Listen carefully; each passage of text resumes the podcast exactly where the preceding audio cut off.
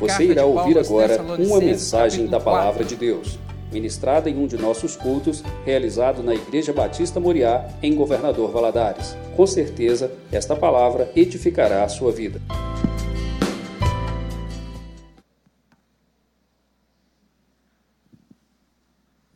Primeira carta de Paulo aos Tessalonicenses, capítulo 4, a partir do verso 1. Vou te convidar a ficar de pé para juntos lermos em reverência essa palavra, essa santa palavra. Finalmente, irmãos, vos rogamos e exortamos no Senhor Jesus, que assim como recebestes de nós, de que maneira convém andar e agradar a Deus, assim andai, para que continueis a progredir cada vez mais. Porque vós bem sabeis que mandamentos vos temos dado pelo Senhor Jesus, porque esta é a vontade de Deus, a vossa santificação, que vos abstenhais da prostituição, que cada um de vós saiba possuir o seu vaso em santificação e honra, e não na paixão da concupiscência, como os gentios que não conhecem a Deus. Ninguém oprima ou engane a seu irmão em negócio algum, porque o Senhor é vingador de todas essas coisas, como também antes vos dissemos e testificamos, porque não nos chamou Deus para a imundícia, mas para a santificação. Portanto, quem despreza isto não despreza o homem, mas sim a Deus, que nos deu também o seu Espírito Santo. Amém. Vamos orar até aqui. Pai, obrigado pelo privilégio de estarmos na tua casa, ó Deus, e pelo privilégio de estarmos agora em volta da tua palavra para nela meditarmos. Eu lhe rogo, Espírito Santo de Deus, que o Senhor fale ao nosso coração. Em nome de Jesus, o Senhor já está à vontade neste lugar, porque já prestamos a Ti adoração, louvores e desejamos que nessa hora o Senhor fale conosco de uma maneira pessoal. Eu lhe peço, meu Deus, uma porção de graça sobre o coração de cada um dos meus irmãos aqui. Que o Senhor fale conosco nessa manhã. Dá-me graça para transmitir essa palavra. Espírito Santo, eu dependo de ti. Eu lhe peço que o Senhor repreenda toda e qualquer, ó Deus, ingerência do inimigo que queira roubar essa palavra, que queira roubar essa atenção, a atenção dos meus irmãos neste momento. Que estejamos todos conectados ao trono da graça. É o que eu lhe rogo em nome de Jesus. Amém. Pode se sentar, querido. O título dessa dessa lição, desse estudo nessa manhã, é uma chamada à pureza. O apóstolo Paulo, é, nós já estudamos os capítulos 1, 2 e o terceiro aqui dessa carta, dessa primeira carta aos Tessalonicenses, e, e ele vinha com um discurso até aqui. Quando chega no capítulo 4, verso 1, ele muda o discurso. Ele agora vai falar a respeito de outras coisas. Nos primeiros três capítulos, ele estava olhando para trás, ele estava falando aos Tessalonicenses a respeito do surgimento da igreja, a respeito de como aquele povo se converteu, olhando realmente para aqueles primeiros momentos ali é, da sua pregação e das primeiras conversões que aconteceram ali na cidade de Tessalônica. Ele também estava se defendendo das acusações levianas que contra ele e contra a pessoa dele levantaram os judeus judaizantes, os judeus que seguiam a religião chamada judaísmo que começaram a falar mentiras para des, é, é, desprezar a figura ou desmerecer a figura do apóstolo Paulo, dizendo, por exemplo, que ele era um procurado da polícia daquele tempo, um procurado do Estado, e que as pessoas não deviam dar atenção às coisas que ele estava falando. Ele vem se defender dessas acusações e ele vem também explicar as circunstâncias é, aos irmãos de Tessalônica, explicar as circunstâncias pelas quais ele não pôde retornar à cidade para visitá-los, porque essa carta chegou até eles através de Timóteo. Então ele vem falar também o porquê que ele, nesse momento, ele estava lá na cidade de Corinto, e porque ele não conseguiu chegar até ali, para rever os irmãos que ele tanto desejava. Agora, nos capítulos 4 e 5, o apóstolo passa a falar a respeito, a, a trazer um olhar sobre o presente, o, o, atual momento que eles estavam vivendo ali e para o futuro da igreja do Senhor. Ele vem falar a respeito de coisas, de problemas éticos, problemas práticos que estavam servindo de pedras de empecilho para que a igreja prosseguisse e fosse adiante. Na lição passada, a última que estudamos, é, nós vemos o apóstolo orar, fazer uma oração, clamando ao Senhor para que os crentes de Tessalônica desenvolvessem amor e santidade no coração. E essa oração é a pavimentação da estrada pela qual nós vamos trilhar nesta, no dia de hoje e na próxima lição, no próximo domingo. Hoje nós falaremos a respeito de santidade, a santidade cristã. Uma doutrina que tem sido tão negligenciada no atual momento, no atual tempo que temos vivido, sabe? Onde púlpitos e igrejas têm sido infestadas a respeito da teologia da prosperidade, voltando-se tanto e agarrando-se tanto à teologia da prosperidade e deixando de lado uma, uma das doutrinas que são basilares e essenciais para que a igreja de Cristo prossiga e vá adiante e realmente cumpra o propósito para qual foi instituída pelo Senhor Deus nessa terra. Mas deixa eu, eu, eu, descortinar aqui para você algumas coisas a respeito do momento que o apóstolo estava vivendo e por que, que ele veio falar a respeito é, de santidade e especificamente sobre pureza nesse momento aqui. Por quê? Qual que era o contexto histórico naquele momento? A vida sexual no mundo greco-romano estava em um período de decadência extrema, estava num período realmente de um grande caos. O pastor Hernandes Dias Lopes, quando ele é, escreve o comentário a respeito dessa carta aos Tessalonicenses, ele diz que naquele tempo a vergonha parecia ter sumido da terra. Realmente o povo estava sem vergonha sobre o aspecto mais triste dessa palavra. A vergonha tinha sumido, o pudor das pessoas havia realmente desaparecido. A sociedade romana, ela vivia em uma promiscuidade sem limites, sem limites. E desde a, a sociedade a baixa, o baixo nível social até os mais elevados níveis sociais.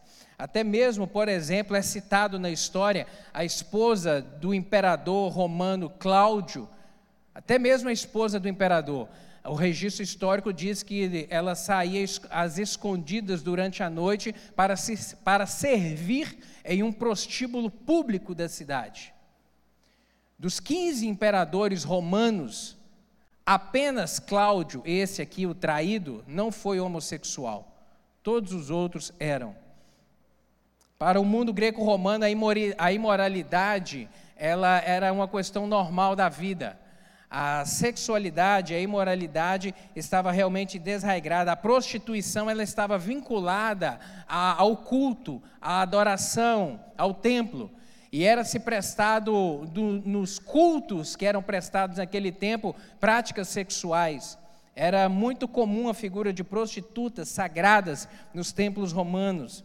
E o povo, o povo de Deus, os cristãos, Aqueles que entregaram o coração a Jesus, sejam eles judeus, sejam eles gentios, saíram agora de dentro desse meio, dessa sociedade, para constituir a igreja do Senhor. Mas a igreja do Senhor não saiu da sociedade, ela continuou ali. Então, esse era o contexto do povo de Deus naquele momento, vivendo no meio de uma sociedade promíscua, corrompida ao extremo ao extremo. E aqui o apóstolo Paulo ele se coloca contra essa imoralidade sexual. E ele vem escrever esse capítulo 4 aqui para falar, para trazer um alerta à igreja do Senhor a respeito disso, como deveriam se portar. Isso porque nós sabemos que o sexo santo, puro, prazeroso, ele foi criado por Deus. Ele foi criado por Deus, mas nesse tempo aqui a igreja do Senhor estava vivendo um momento em que ele estava banalizado, ele estava sendo comercializado, ele tinha sido vilipendiado. Realmente algo bom e belo que Deus criou, e a Bíblia diz que tudo que Deus criou é bom. Agora o diabo transforma isso em algo para corrupção do coração e da alma do homem. E esse era um triste momento aqui.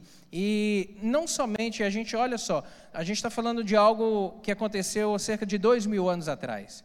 E agora, dois mil anos depois, eu te pergunto: qual é o retrato da nossa sociedade? Está muito diferente disso aqui? Está muito longe? Está muito distante? A gente realmente temos visto e vivido no meio de uma sociedade que perdeu o pudor, perdeu o respeito e que perdeu a vergonha também. Uma sociedade promíscua que nós temos vivido, que basta você ligar o canal de televisão que você vai ver de tudo quanto é tipo de lixo imoral sendo divulgado, sendo propagado, sendo veiculado às claras. Mas, contudo, a vontade de Deus para a sua igreja é a santificação. Amém? A vontade de Deus para a sua igreja é a santificação. É, deixa eu te fazer alguns apontamentos aqui a respeito dessa questão de sexo e sexualidade, a respeito de o cristão e o sexo. A gente tem que entender de uma maneira muito clara que o sexo e a sexualidade eles foram criados por quem? Por Deus. Foram criados por Deus. Quem formou o homem? Deus. Quem criou o homem e a mulher? Deus. Ou você imagina que quando Deus foi criar Adão e Eva, na hora que estava criando o corpo, pediu a ajuda do diabo e falou: Diabo, faz aqueles negócios ali porque eu não posso ver. Não, querido. Quem formou o nosso corpo foi Deus. Quem criou a nossa sexualidade foi Deus, de uma maneira perfeita, pura, para ser usada de maneira adequada, de maneira correta para o nosso próprio bem. E quais são as marcas de um verdadeiro cristão a respeito quando a gente fala de sexualidade? O cristão é aquele que se abstém da impureza sexual. Essa é a diretriz da palavra do Senhor. O cristão é aquele que deve se abster da impureza sexual. As instruções de Deus com referência é, ao sexo, elas não têm o objetivo de privar as pessoas da alegria. Na verdade, não é isso, não é privar, mas de protegê-las de modo que não percam a alegria. Quando a palavra do Senhor vem dizer: não adulterarás, o adultério é todo relacionamento sexual fora do casamento. Quando vai dizer quando, para, quando vai dizer não adulterarás, na verdade aqueles muros, o muro que é que deve ser criado em volta do casamento baseado nesse princípio, não é para privar de uma alegria externa, na verdade é para proteger o nosso casamento, para que ele cresça como um jardim guardado, cuidado e zelado. É para isso. O Senhor é, ele tem a diretriz certa para a nossa vida. Quem deseja mais o nosso bem? Deus. Deus. Ele nos planejou, nos criou e deixou na Sua palavra diretrizes para vivermos e desfrutarmos da vida abundante que Ele tem para nós. E a respeito da sexualidade, a gente tem que ter isso em mente. A diretriz do Senhor a respeito da, de mantermos a pureza sexual não é para privar de uma alegria, não, é para nos proteger. Quantos jovens que trilham o caminho da sexualidade precoce antes do casamento, que é chamado na Bíblia de prostituição, têm a sua vida arruinada, a sua vida devastada por traumas, por problemas, que aí, quando entram para a vida conjugal, para um relacionamento conjugal, trazem consigo traumas, trazem consigo frustrações, trazem consigo cicatrizes que marcam e que ferem e que, por vezes, compromete o saudável desenvolvimento de um relacionamento conjugal por conta de traumas vividos lá no passado. A palavra do Senhor, querido, ela para nós, ela é uma bússola que deve servir para, que serve para apontar o norte e que devemos ter como princípio básico de que toda ela é para o nosso bem. Para o nosso bem. O cristão é aquele que sabe controlar o seu, o, o seu próprio corpo ele deve ter essa consciência, o corpo deve ser usado para santificação e para honra. O cristão é aquele que resiste, que deve resistir aos desejos lascivos da nossa carne. A nossa carne é pecaminosa. Por que, que o retrato da nossa sociedade de hoje é semelhante a esse de dois mil anos atrás, relatado em 1 Tessalonicenses, e também não é diferente daquele lá de Sodoma e Gomorra da era de Abraão? Por quê? Porque a única coisa que, que difere-nos, a única coisa que nos difere é o número do CPF. O resto, a gente é tudo igual. A única coisa que é diferente na gente é o número do CPF. O resto, a gente é igual. Por quê? Porque nós temos em nosso corpo algo que está incrustado no nosso DNA, chamado pecado adâmico. E isso nós carregamos conosco. Isso nasce com a gente. A gente precisa de ensinar uma criança de um ano ou dois anos a chutar ou a morder o seu coleguinha para tomar um brinquedo? Ninguém ensina. ele já nasce fazendo isso sozinho. Por quê? Porque isso é o pecado adâmico, é uma manifestação de egoísmo. Isso é o pecado que nós carregamos conosco. E esse pecado, é, à medida que vamos crescendo, ele se é, é, e vivendo no contexto, ele vai tendo é, materialização, outras formas de materialização, melhor dizendo, quando voltamos o olhar para o aspecto da sexualidade, desejos lascivos da nossa carne, do pecado que habita em nós, desejos de impureza e que devem ser combatidos, que devem ser limitados. É um grande desafio. É um grande desafio, mas a palavra do Senhor chama o cristão a viver um padrão de vida diferente, baseado na palavra do Senhor. E essa impureza sexual ela deve ser realmente deixada de lado, porque aquele que permanece no pecado da impureza, aquele que não confessa, que não deixa, ele também não encontrará a misericórdia do Senhor na sua vida. Abra sua Bíblia, por favor, 1 Coríntios capítulo 6. 1 Coríntios capítulo 6, versos 9 e 10, diz assim a palavra do Senhor: Não sabeis que os injustos não hão de herdar o reino de Deus? Não erreis, nem os devassos, nem os idólatras, nem os adúlteros, nem os efeminados, nem os sodomitas, nem os ladrões, nem os avarentos, nem os bêbados, nem os maldizentes, nem os roubadores herdarão o reino de Deus. A palavra do Senhor ela fala de uma forma muito clara muito clara, para apontar é, condutas, não pessoas, apontar condutas, porque o Senhor não discrimina pessoas.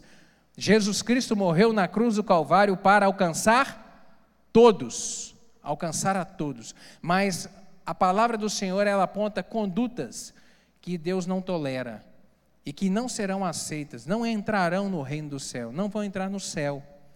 E o Senhor aqui traz essa lista de, de, condutas que são desaprovadas pelo Senhor. Deus não nos chamou para a impureza, querido, entenda isso, mas para a santificação. E quem despreza a santificação, como o apóstolo Paulo disse aqui no verso 8, ele despreza o próprio Deus, está ignorando o Senhor, está deixando Deus de lado.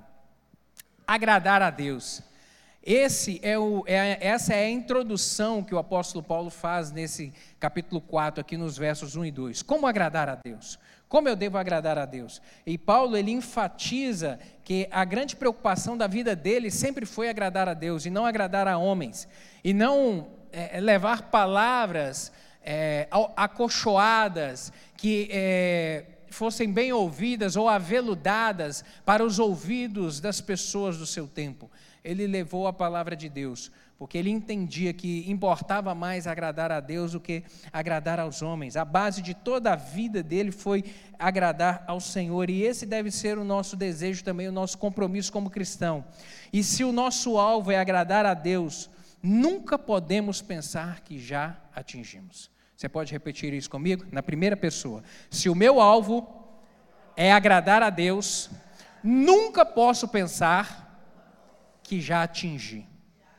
Nunca a gente pode pensar que já atingi esse alvo, já completei, já está tudo feito, já está acabado. Não, porque, como o apóstolo disse aqui no versículo 1, progredindo cada vez mais. A nossa santificação, ela tem que ser progredindo cada vez mais, porque o pecado bate à nossa porta só de vez em quando só uma vez por outra, ou quando a gente aceita Jesus, ele deixa de bater na nossa porta. Ele bate na porta todos os dias, todo momento, todo momento. Por isso que a gente nunca pode pensar que se o meu desejo como cristão é agradar ao Senhor, já está completo. Não, eu já recebi Deus no meu coração e pronto, já está completo. Não, querido, não está completo. E nós veremos de uma maneira bem específica aqui por que, que não está completo. Eu vou te explicar a respeito disso. Essa é uma orientação bem prática que o apóstolo nos mostra nessa manhã. A nossa vivência diária deve ser de buscar agradar ao Senhor. O que é santidade? O que é santidade? Para a gente então é, termos aqui um conceito. Santidade realmente é como um corte, é decidir me afastar de tudo aquilo que não pertence a Deus ou que desagrada ao Senhor, para me dedicar àquilo que é puro, perfeito, sagrado, reto. Bem claro e bem simples assim, para ser de fácil entendimento. E viver uma vida de santidade é, deve ser uma determinação do coração do cristão, um viver exclusivo para Deus. A palavra do Senhor, por que, pastor, o senhor está dizendo isso? Que essa santidade deve ser buscada, deve ser é, algo desejado, a gente deve caminhar nessa direção. E por que que isso é inegociável? A gente não deve é, flexibilizar, a gente não pode relativizar, porque a Bíblia, ela fala de uma maneira muito clara a respeito disso. É uma necessidade nossa viver uma vida santa. Romanos capítulo 13, abre aí por favor sua Bíblia, versos 13 e 14.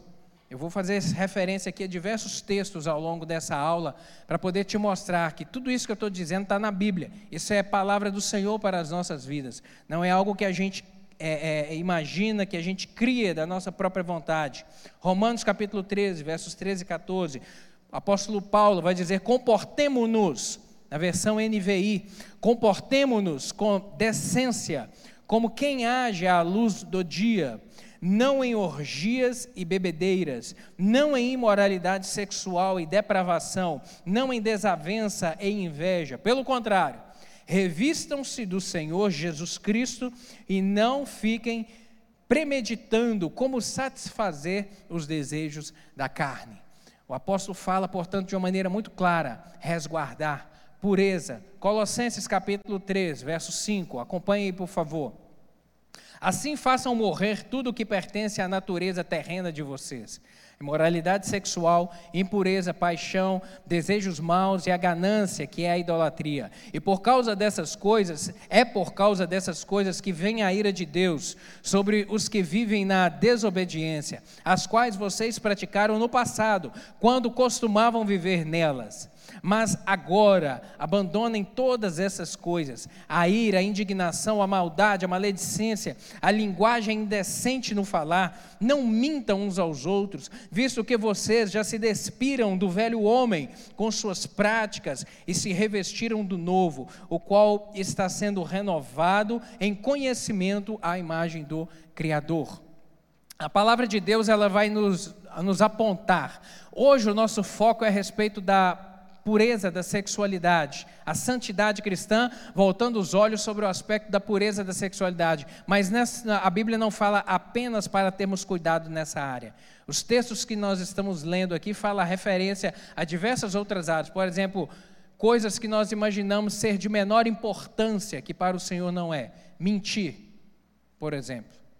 Aqui vai falar de roubar, mentir, fala de ganância, fala de avareza, fala de idolatria. Idolatria é colocar qualquer outra coisa no lugar de Deus na nossa vida, ou ocupando a importância de Deus. E isso pode ser desde um filho, o marido, a esposa, os bens, a, a, carreira, qualquer coisa que ocupe o espaço de Deus no seu coração, o primeiro lugar que deve ser de Deus no seu coração, a Bíblia vai dizer que isso é idolatria. Então o apóstolo vai apontar aqui que o nosso cuidado como cristã e a santidade da, da, e a santidade cristã, a vivência cristã, não é apenas sobre o aspecto da imoralidade sexual que nós vivemos, não é apenas a respeito da pureza contra a imoralidade sexual, mas diversas outras coisas, diversas outras áreas que isso nos chama a atenção. A santificação, ela é um processo progressivo.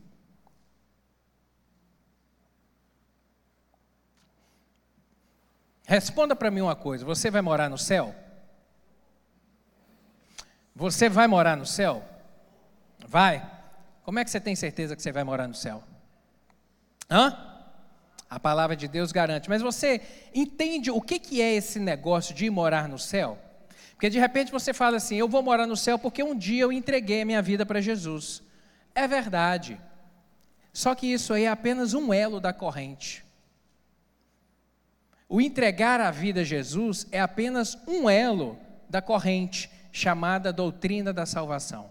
É apenas um dos elos. E aí você tem que entender isso por inteiro, para poder saber o início, o meio e o fim, aonde que isso vai desaguar. O início disso tudo é manifesto lá na cruz do Calvário, quando Jesus Cristo morre E o seu sangue é vertido na cruz do Calvário. Naquele momento, ele está pagando a Deus o preço da condenação que havia sobre nós. É chamada a obra da redenção. Isso é a redenção, é a morte de Jesus. Então, o, o, o, o, processo da nossa salvação começa, não é agora, começou, não foi no dia que você entregou sua vida a Jesus. Não, começou lá atrás. Quando Jesus morreu na cruz do Calvário, lá estava começando o nosso processo de salvação. E ele começa por lá, e ele logo na sequência aí vai entrar você na história, que é quando você decide entregar a sua vida a Jesus. Nesse momento que, naquele dia tão especial para você, que pode ter sido de uma maneira em pública ou pode ter sido individual, aonde você estava, no dia que você falou, Jesus, entra no meu coração, eu preciso do Senhor. Eu quero andar com o Senhor. No dia que você fez essa declaração e abriu seu coração para Ele, Ele veio, o Espírito Santo começou a habitar no seu coração. Nesse momento, esse ato, ele é chamado de justificação que é quando o homem entrega o seu, a seu coração, a sua vida ao Senhor. E justificar significa desculpar, significa retirar a culpa. Nesse momento que você entregou a sua vida a Jesus, a culpa do pecado que pesava sobre você foi retirada, porque ela foi coberta pelo sangue de Cristo, então ela é retirada. Romanos capítulo 13, versos 23 e 24, o apóstolo Paulo vai dizer: Porque todos pecaram e destituídos estão da glória de Deus, sendo justificados gratuitamente pela graça, pela redenção que há em Cristo Jesus. Então, a nossa justificação, o perdão dos nossos pecados, o perdão da culpa do pecado adâmico que pesa sobre, pesava sobre você e pesava sobre mim, ele foi retirado, foi alcançado, ou seja, essa culpa foi retirada em razão da obra de Cristo lá na cruz do Calvário e aí agora te alcançou. Mas quando você abre o seu coração para Jesus e agora o Espírito Santo passa a habitar dentro de você, agora vai começar o que a Bíblia chama do processo da regeneração. Porque antes você pensava de um jeito e agora você vai ter que pensar de outro. Por quê? Porque agora o Espírito Santo começa a ministrar coisas ao nosso coração para mudar a nossa vontade. Coisas que você praticava, agora você vai deixar de praticar. Por quê? Porque a sua mentalidade vai sendo moldada e trabalhada pelo Espírito Santo do Senhor. Isso a Bíblia chama de novo nascimento, que é essa regeneração. Regenerar é o quê? Nascer de novo. Segundo Coríntios capítulo 5, verso 17. Assim que, se alguém está em Cristo, nova criatura é. As coisas velhas já passaram, eis que tudo se fez novo. Se alguém está em Cristo, se, agora, se alguém agora é de Cristo, é uma nova vida, é diferente, é diferente, porque o Espírito Santo agora vai trabalhando. Esse é o terceiro elo da corrente. Mas tem o quarto elo, que é a santificação é a santificação. Porque Cristo morreu na cruz, redimiu dos pecados, você entregou o coração a Cristo, a, os seus pecados foram perdoados, você foi justificado, é, o Espírito Santo habita no seu coração, agora ele começa a transformar o seu eu, começa a te transformar num novo homem, em uma nova mulher, mas a sua caminhada segue na vida, segue na vida. E agora a palavra do Senhor vai dizer que nós devemos viver de maneira santa, de maneira santa, separada para Ele. Esse agora é o chamado do processo da santificação, que é o quarto elo dessa corrente. Romanos capítulo 12, verso 1 e 2, vai nos dizer que a santificação é o processo contínuo de viver de forma que agrade a Deus. Romanos 12, 1 e 2. Rogo-vos, pois, irmãos, pelas misericórdias de Deus, que apresenteis o vosso corpo como sacrifício vivo, santo e agradável a Deus, que é o vosso culto racional. E não vos conformeis com este mundo ou com este século, mas transformai-vos pela renovação do vosso entendimento, para que experimenteis qual seja boa, agradável e perfeita vontade de Deus. Então está vendo que agora essa mudança, ela é contínua, ela é progressiva, que não vos conformeis com este mundo o mundo que nós vivemos, o Brasil de cinco anos atrás era um. O Brasil de um ano atrás era um. O Brasil de agora é outro. De amanhã vai ser mais diferente ainda. E a palavra do Senhor vai dizer que a gente não deve conformar com essas mudanças que vão acontecendo na sociedade, nas, nos padrões éticos, nos padrões moral, Da moral, a gente deve se amoldar à palavra do Senhor e viver de acordo com ela. Fala para quem está do seu lado aí, ó, estamos em obra. Estamos em obra. Estamos em obra porque a santificação ela é uma obra progressiva que ela não acaba, querido. Ela não acaba. A santificação é um processo que inicia quando Cristo entra no nosso coração. E ela só vai acabar quando nós encontrarmos com Ele. Por isso que ela não tem fim. Começou no dia que aceitamos a Cristo e só encerra no dia que nós encontrarmos com Ele. E nós encontramos com Ele só tem duas formas. Um é através da, um é através da morte e a outra o arrebatamento da igreja. Amém? Que a gente crê que está muito perto. A gente crê que está muito perto. Glória a Deus por isso. Glória a Deus por isso. 2 Coríntios capítulo 7, verso 1. Tendo, pois, ó amados, tais promessas, é a promessa da redenção, é a promessa da vida eterna em Cristo. Tendo, pois, ó amados, tais promessas, purifiquemo-nos de toda a impureza, tanto da carne como do espírito, aperfeiçoando a nossa santidade no temor de Deus. Aperfeiçoando a nossa santidade. O que, que é isso? É algo contínuo, é algo que não tem fim, é algo que não tem fim. E nessa caminhada a gente vai correspondendo ao Espírito Santo. O processo da santificação, esse processo progressivo do cristão, ela depende da nossa postura, depende de nós uma postura proativa e não uma postura passiva. Ele recebe aqui a ordem de mortificar o cristão recebe aqui a ordem de mortificar os desejos da sua carne, para que ele possa viver esse processo de santidade. E isso é uma postura ativa. Romanos 8, verso 13. Pois se, vo, pois se vocês viverem de acordo com a carne, morrerão. Mas se pelo Espírito fizerem morrer os atos do corpo, viverão. Esse mesmo apóstolo Paulo vai dizer isso. Se vocês viverem de acordo com a carne, de acordo com os desejos pecaminosos da nossa carne, vocês vão morrer. Mas se vocês fizerem matar ou morrer a carne, os desejos da carne, aí sim, aí haverá vida. Haverá a vida em Cristo Jesus. Paulo indica que é pelo Espírito que nós temos a capacidade de fazer morrer esses desejos carnais dentro de nós é realmente pela capacidade que o Espírito Santo nos dá, mas isso é uma decisão nossa. Essa contrapartida é nossa. Essa correspondência ao Espírito Santo é nossa. Porque quando a gente entrega a vida a Jesus, agora o Espírito Santo passa a habitar dentro do nosso coração. Quando o pecado que bate à porta a gente abre a porta para Ele, na mesma hora o Espírito Santo é como uma luz, aquela luz vermelha que acende de atenção, de perigo, sabe? Como de uma ambulância. Como é que chama? giroflex. Como giroflex de uma ambulância ou de um carro de polícia, de uma viatura ela acende dentro da nossa vida, não é assim? Não acende aí na sua mente? Na hora que a gente abre a porta para o pecado, não acende o giroflex ali, ele não começa a girar e chamar a atenção: ei, isso está errado, ei, sai fora, afasta desse negócio, deixa isso de lado, sai correndo. Isso não é, isso não é de Deus. Começa a girar, começa a chamar a nossa atenção. Isso é o quê? Isso é o Espírito Santo. Isso é o Espírito Santo que está falando, sai fora, sai fora. Você não foi chamado para isso. Você não foi chamada para poder pactuar dessas coisas. Sai fora rápido. Sai correndo aí. Não põe sua mão nesse negócio. Muda esse canal. Sai fora. Desliga isso. Isso é o Espírito Santo que está falando. Isso é o Espírito Santo que está alertando.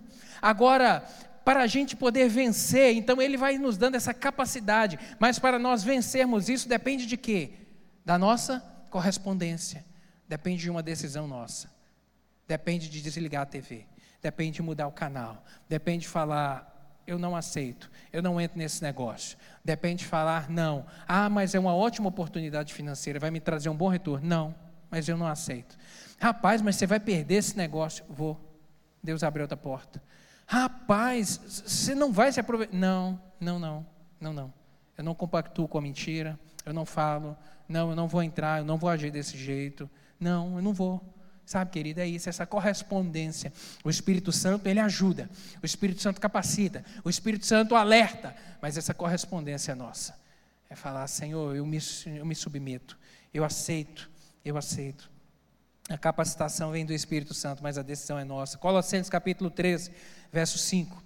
Assim façam morrer tudo que pertence à natureza terrena de vocês. Assim façam morrer tudo que pertence à natureza terrena. Então tem que ficar de lado. A responsabilidade é responsabilidade do crente realmente viver uma vida de santificação. E o escritor aos Hebreus ele vai dizer por que disso. Ele traz a justificativa. É necessário viver uma, uma vida de santificação. Por quê? Ele vai dizer lá em Hebreus capítulo 12, verso 14: Segui a paz com todos e a santificação, sem a qual ninguém verá o Senhor. Ou seja, não é possível ver a Deus, não é possível chegar ao céu, não é possível sem a santificação. A santificação é o quarto elo dessa corrente. Sem ela, querido, a corrente é quebrada. Não tem jeito. É o quarto elo da doutrina da salvação. A gente só vai para o céu. A gente só vai ver Deus. Por isso que eu te perguntei: você vai para o céu? Você vai para o céu? Você tem certeza disso?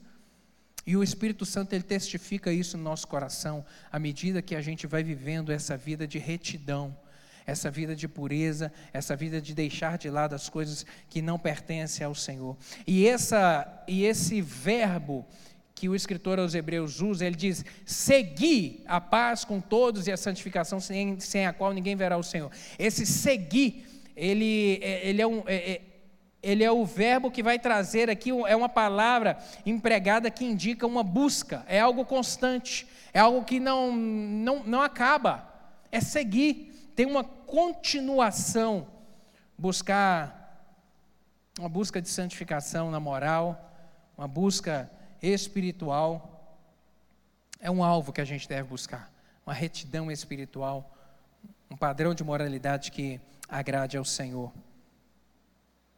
E desde o Antigo Testamento até o Novo Testamento, tem-se um questionamento na Bíblia: quem vai entrar no, tabernáculo do Senhor? Lá no Antigo Testamento, quando havia o tabernáculo, o salmista, lá no Salmo 15, ele vai dizer isso: quem vai entrar no tabernáculo do Senhor? Quem é possível entrar no tabernáculo do Senhor? Quem é possível chegar à presença de Deus? E lá ele vai dizer: quem habitará no tabernáculo?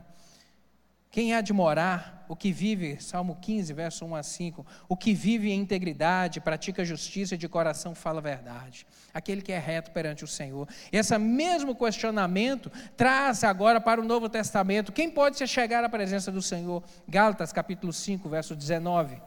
As obras da carne são conhecidas e são prostituição, impureza, lascívia, idolatria, feitiçaria, inimizades, porfia, ciúmes, iras, discórdias, dissensões, facções, invejas, bebedice, glutonaria e coisas semelhantes a essas, a respeito das quais eu vos declaro, como já outra vez vos preveni, que não herdarão o reino de Deus quem pratica tais coisas.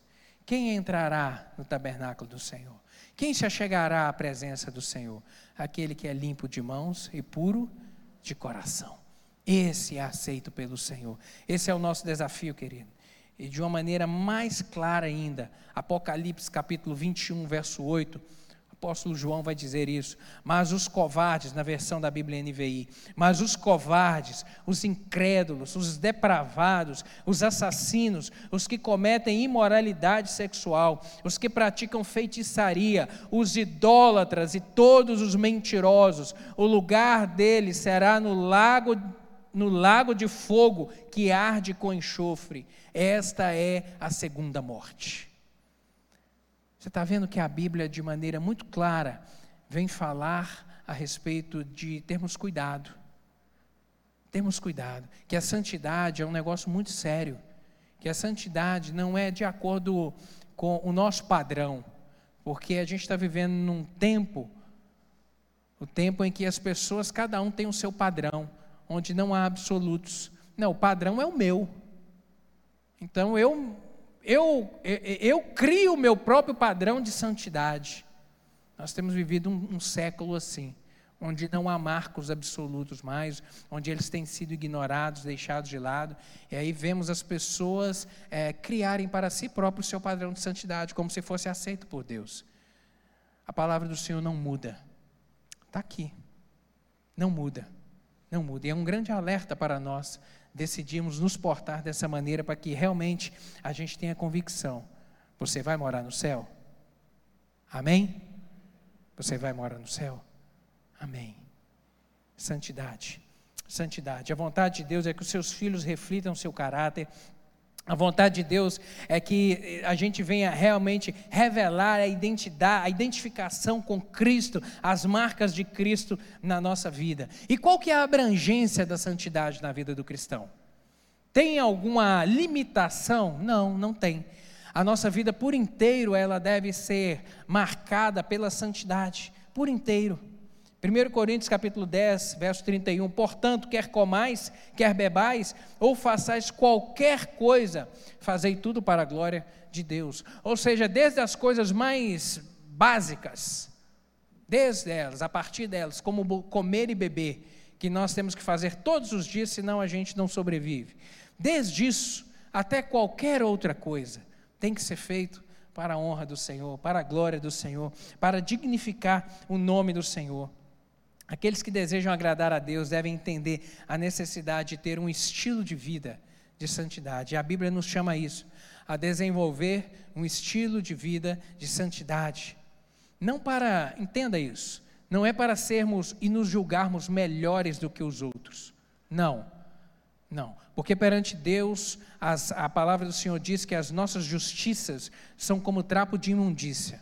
Mas a palavra do Senhor vai dizer que o Senhor estabelece esses princípios para termos uma qualidade de vida e uma qualidade de relacionamento uns com os outros e relacionamento com Ele, de uma maneira ajustada, certa, santificada, separada do padrão corrompido de moralidade que a nossa sociedade vive.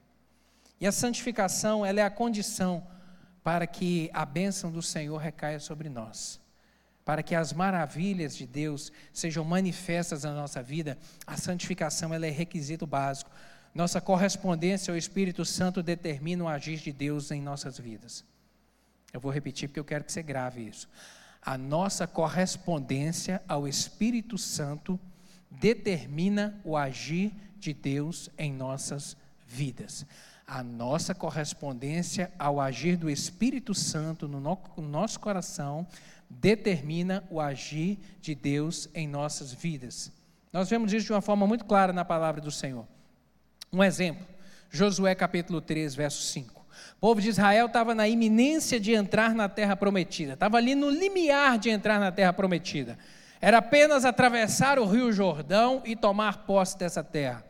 E aí Josué, sucessor de Moisés, vem trazer uma palavra ao povo de Israel.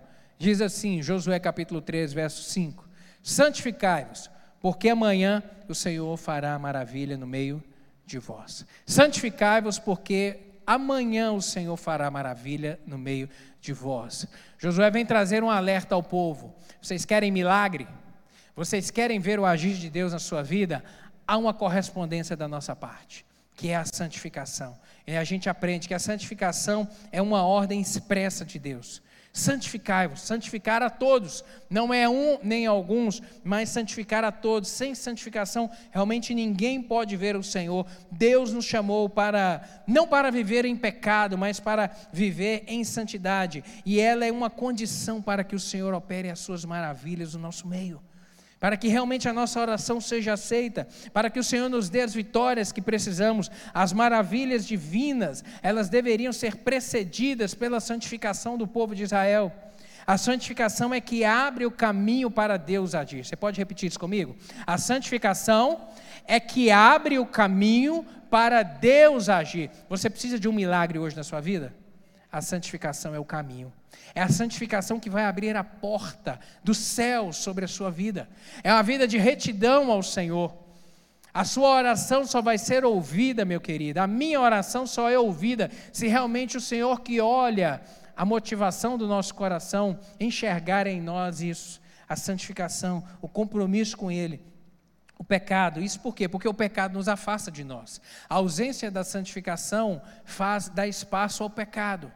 E o pecado afasta o homem de Deus. Isaías 59, verso 1 e 2, o profeta diz isso: Eis que a mão do Senhor não está escolhida para que não possa salvar, nem agravado o ouvido para que não possa ouvir. Mas as vossas iniquidades fazem separação entre vós e o vosso Deus, e os vossos pecados encobrem o seu rosto de vós, para que não vos ouça.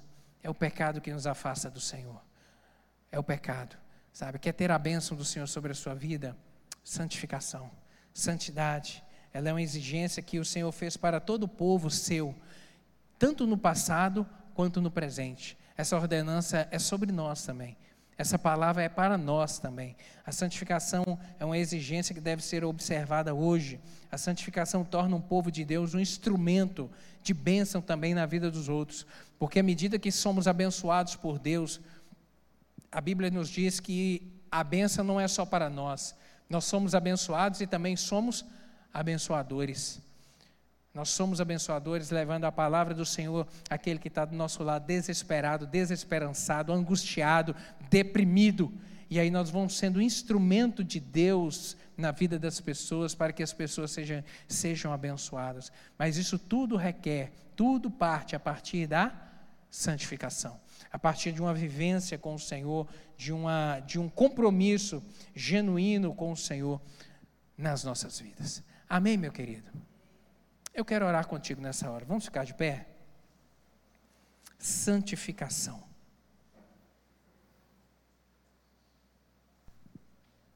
Quero orar contigo. Tenho certeza que o Espírito Santo falou com você nessa manhã. E alguma parte dessa palavra que ele ministrou contigo, eu quero que você coloque a mão no seu coração. De repente você está precisando de ajustar algumas coisas com o Senhor. De repente você não está tendo atenção para o giroflex que, santo que está às vezes soando dentro do seu coração e você, nos momentos que você abre a porta para o pecado, e aí o Espírito Santo fala contigo e você às vezes está negligenciando essa voz. Às vezes você precisa de ajustar isso nessa manhã.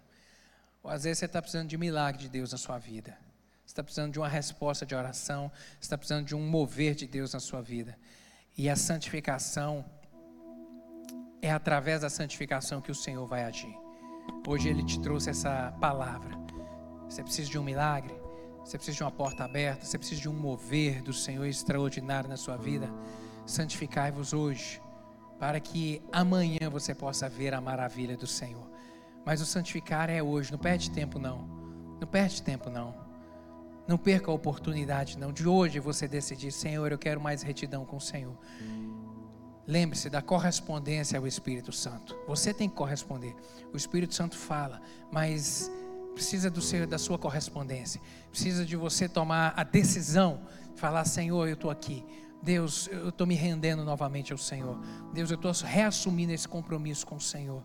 Deus, eu preciso dos teus milagres na minha vida. Meu Deus, eu estou hoje me santificando para que o Senhor possa fazer o milagre que eu estou precisando amanhã. Em nome de Jesus. Deus, obrigado pela tua palavra.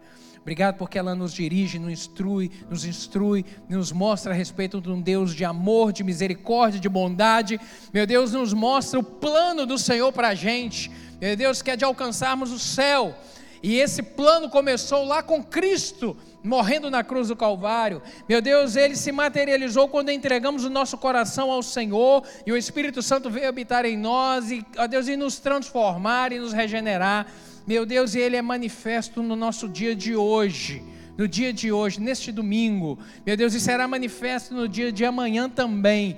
Meu Deus, vive quando nós decidimos viver essa vida de santidade com o Senhor. E é isso que nós queremos: alinharmos o nosso ponteiro com o Senhor e sermos realmente abençoados nessa terra, na nossa caminhada cristã. Em nome de Jesus. Espírito Santo, completa essa palavra no coração de cada um dos meus irmãos. Fala, meu Deus, de uma maneira poderosa. Que essa manhã seja manhã de decisões amanhã de correspondência ao Espírito Santo do Senhor.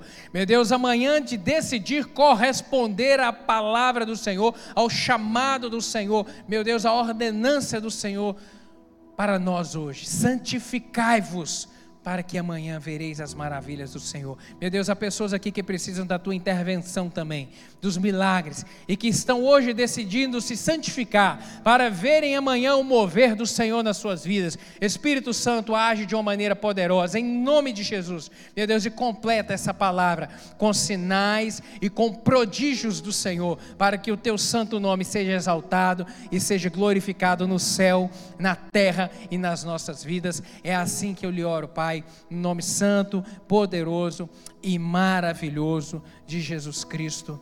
Amém.